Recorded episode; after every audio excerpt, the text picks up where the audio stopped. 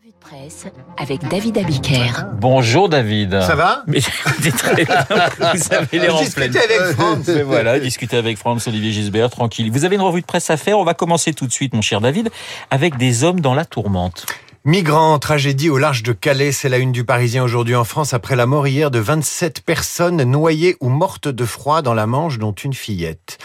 Pour Libération, la Manche est plus meurtrière que jamais. Pour la Voix du Nord, c'est le drame que l'on redoutait. Dans le Parisien aujourd'hui en France, vous lirez les détails de la traversée qui vire au cauchemar, la crevaison du bateau, les pêcheurs qui repêchent en pleine mer les premiers corps et aussi des précisions sur les réseaux qui exploitent la détermination de ces Irakiens ou de ces Syriens qui ont fui leur pays et qui considèrent l'Angleterre comme un Eldorado. En réaction, un membre de l'association L'Auberge des migrants, interrogé par le Parisien aujourd'hui en France, accuse les autorités françaises. Elles savaient très bien que ce risque était présent. Elles ont préféré regarder ailleurs. Le militant rappelle les chiffres.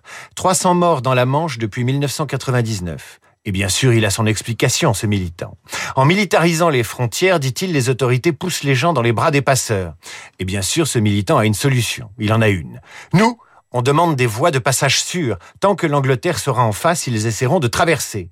En clair, l'Angleterre et la France doivent organiser l'immigration clandestine.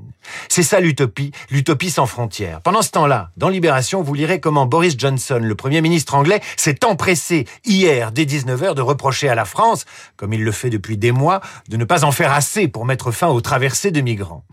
L'idéalisme humanitaire, une Angleterre protectionniste, une France en pré-campagne présidentielle, ce n'est pas un détail, qui tient ce matin une réunion de crise et qui ne peut accueillir toute la misère du monde, mais n'y prendre que sa part. Telle est l'histoire sans fin que vous racontent ce matin vos journaux au sujet de ce naufrage dramatique. David, la journée pour la fin des violences faites aux femmes est également en une des journaux. Plus 10% de violences conjugales en 2020. 102 femmes tuées par leur conjoint. C'est la une de la Marseillaise. Nice Matin titre signalement en hausse. Stop au harcèlement de rue, titre La Montagne. Pour l'Union, il faut sortir les femmes de l'enfer. Dans le Parisien aujourd'hui en France, des conseils aux victimes potentielles ou aux voyageuses pour stopper le harcèlement dans le métro ou le train et notamment dans les rames franciliennes où se déroulent, après enquête, 65% des atteintes sexuelles avec contact dont sont victimes les Françaises en déplacement. Un triste record. Et en cette journée de sensibilisation, il fallait bien que l'information joue son rôle. Envoyé spécial, l'émission de France 2, pilotée par Élise Lucet, diffuse ce soir l'interview de cinq femmes qui accusent Nicolas Hulot d'agression sexuelle. L'écologiste qui nie toute accusation en bloc a annoncé hier quitter la vie publique. Voilà une séquence de la vie politico-médiatique assez inédite. Un homme accusé d'agression sexuelle dans un documentaire qu'il n'a pas vu et qui sera diffusé ce soir prend les devants à la télé, donnant lieu à des réactions d'hommes et de femmes politiques qui n'ont pas eux et elles non plus, vu le documentaire. Elisabeth Moreno, ministre de l'égalité entre les femmes et les hommes, a qualifié certains des propos de Hulot hier sur BFM d'intolérables quand il invoquait la responsabilité de la dirigeante de France Télévisions de diffuser ce documentaire, ce qui est le droit absolu de Nicolas Hulot et le droit absolu de France Télévisions. Tandis que Julien Bayou d'Europe Écologie tweetait « Nous n'avons pas vu le documentaire, mais nous serons toujours du côté des victimes. Ainsi fonctionne la justice médiatique à l'ère post-MeToo. » Prendre les devants, c'est aussi ce que fait la NASA pour dévier la trajectoire d'un astéroïde. Euh, la D'un NASA... astéroïde. D'un, d'un, d'un astéroïde. Vous avez raison. Pardon. Vous avez raison de me corriger. La NASA, face au danger planétaire, fait comme, euh, comme Nicolas Hulot, en fait. Elle anticipe et mène un test de défense planétaire en recourant à DART. DART, c'est une fléchette de 500 kilos qui a embarqué hier à bord de la fusée Falcon 9 et dont l'objectif est d'aller percuter un petit caillou, un petit caillou à l'échelle de la Terre, pour tenter de le dévier de sa trajectoire. L'impact est prévu pour septembre 2022.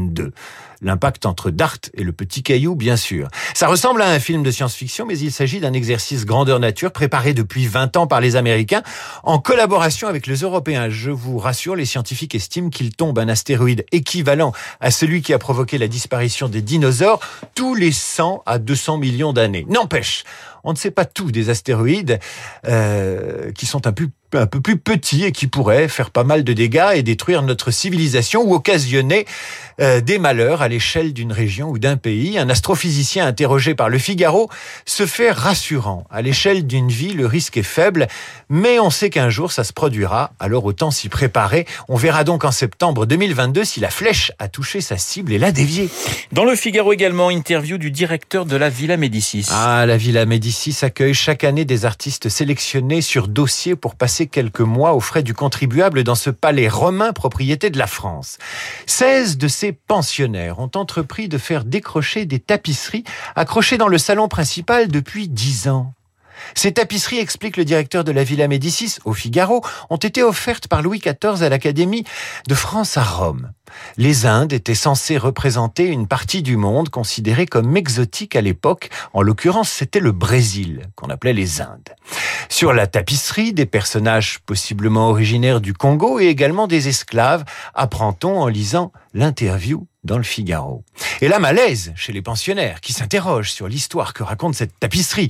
Et donc, lors de la dernière nuit blanche de la Villa Médicis, les pensionnaires ont demandé la fermeture du grand salon le temps de leur La raison demande le Figaro. Le directeur répond parce que ces tapisseries sont issues d'une culture visuelle impérialiste qui, par le recours à l'exotisme, célèbre les violences colonialistes de l'Europe et de l'esclavage, la surexploitation de la nature et la réduction d'êtres humains à l'état d'objets.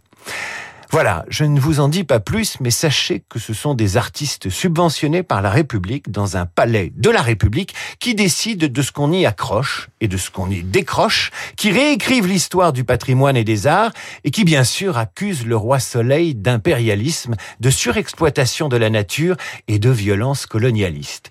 Lisez bien cette interview, vous comprendrez pourquoi l'Europe, si elle continue à être honteuse et à regarder le bout de ses souliers, risque de regarder le monde marcher sur la tête en faisant tapisserie. Voilà, bah c'est très joli cette petite fin et ça laisse songeur Franz Olivier Gisbert. On les prend les tapisseries hein, s'ils n'en veulent plus, Villa ah bah oui, ça, hein. volontiers, ce serait génial dans le Bah, studio. écoutez, voilà, dans le studio de Radio Classique, En attendant, en attendant, c'est le monde qui va lui marcher sur la tête. Alors, La revue de presse signée David Abiker. Merci David. 8h38 sur Radio Classique dans un instant et vous avez déjà entendu sa voix de stentor. Franz Olivier Gisbert dans un instant.